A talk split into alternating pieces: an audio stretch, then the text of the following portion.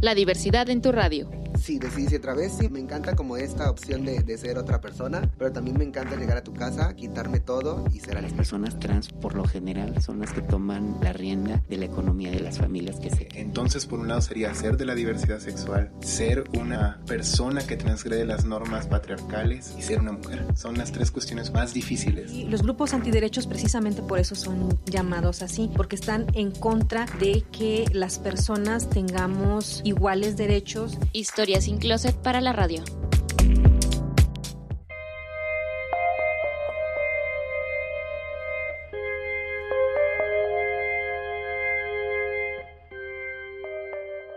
A mediados del siglo XX, investigadores en sexualidad comienzan a reconocer la posibilidad de la asexualidad humana.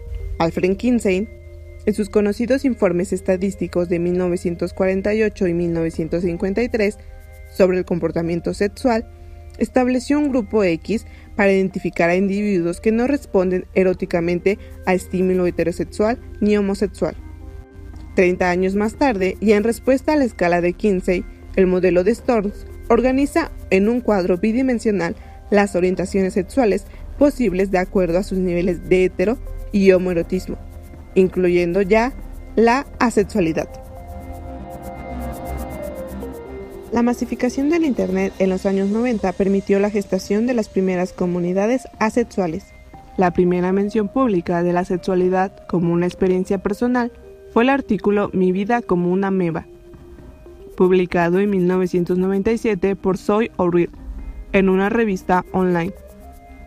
Su sección de comentarios fue uno de muchos espacios de discusión creados en esa época, donde la gente anunciaba, eso es justamente lo que me pasa a mí, el más conocido y que más ha perdurado en el tiempo es la Red para la Educación y la Visibilidad de la Sexualidad, en sus siglas en inglés, AVE, creado en el 2001 por David Jay y que hoy en día es la principal comunidad asexual a nivel internacional.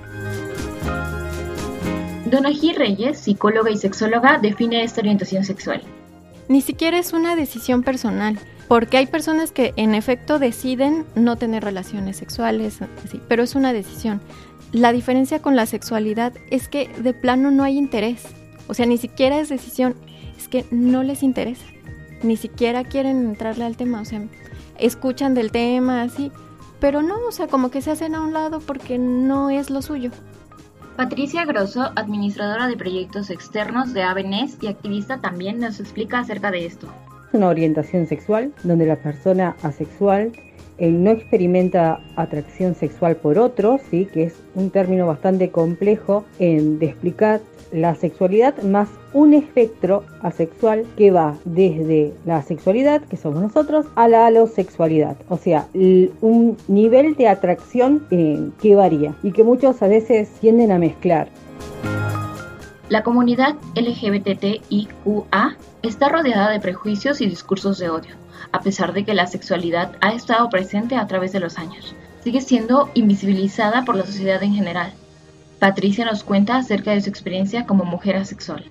Me di cuenta a partir de la, adolescencia, cuando me di cuenta que algo no iba con mis compañeras de clase y compañeros. Me costó dar con la etiqueta, en ese momento era 1998 aproximadamente y la, eh, orientación todavía no estaba visible. El foro en español recién se hizo, se creó en el 2006, así que para mí fue una etapa de oscuridad absoluta porque no, no teníamos... Eh, forma de saber lo que nos pasaba. Y la única forma era indagar, e indagar era ir al médico y eh, con el médico era comenzar un camino de patologización. Te ofrecían una cura que no existía. El único método para poder curarte, entre comillas, era obligarte, por ejemplo, a mantener relaciones cuando vos no experimentás atracción. También que te, te den hormonas cuando en realidad tu cuerpo es sano.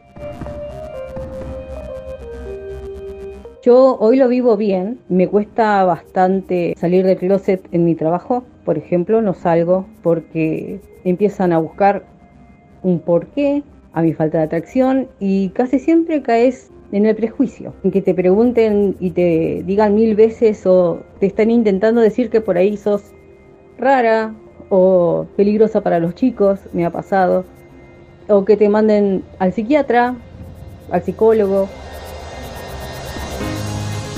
Yo me siento bien con mi orientación, es decir, a mí no me afecta nada ser lo que soy, me afecta quizás en lo social.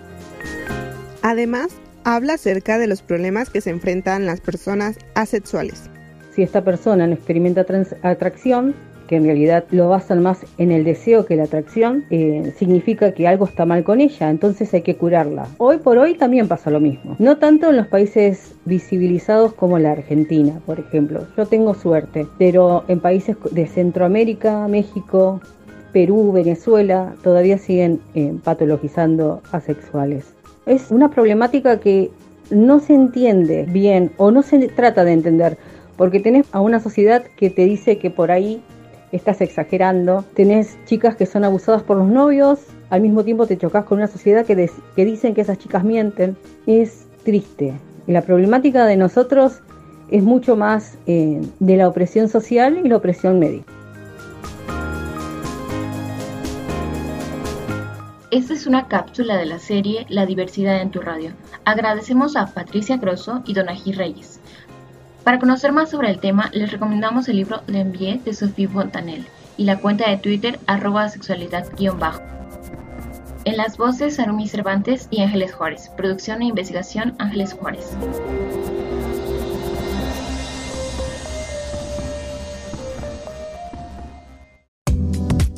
Historia sin closet para la radio socialmente como crimen de odio justamente por la hazaña, la alevosía, es lo que más impera. Las trans llegan a los servicios de salud horas y días antes de morir. La salida del closet es como atravesar un río donde hay cocodrilos, donde hay troncos, donde hay corrientes y cuando llegas a la otra orilla cambias. Estás finalmente en el territorio donde debiste ver nacido que se atrevan a salir, porque el decir soy queer y estoy en el closet no es ser queer, eso es ser una persona doble moral. La diversidad en tu radio.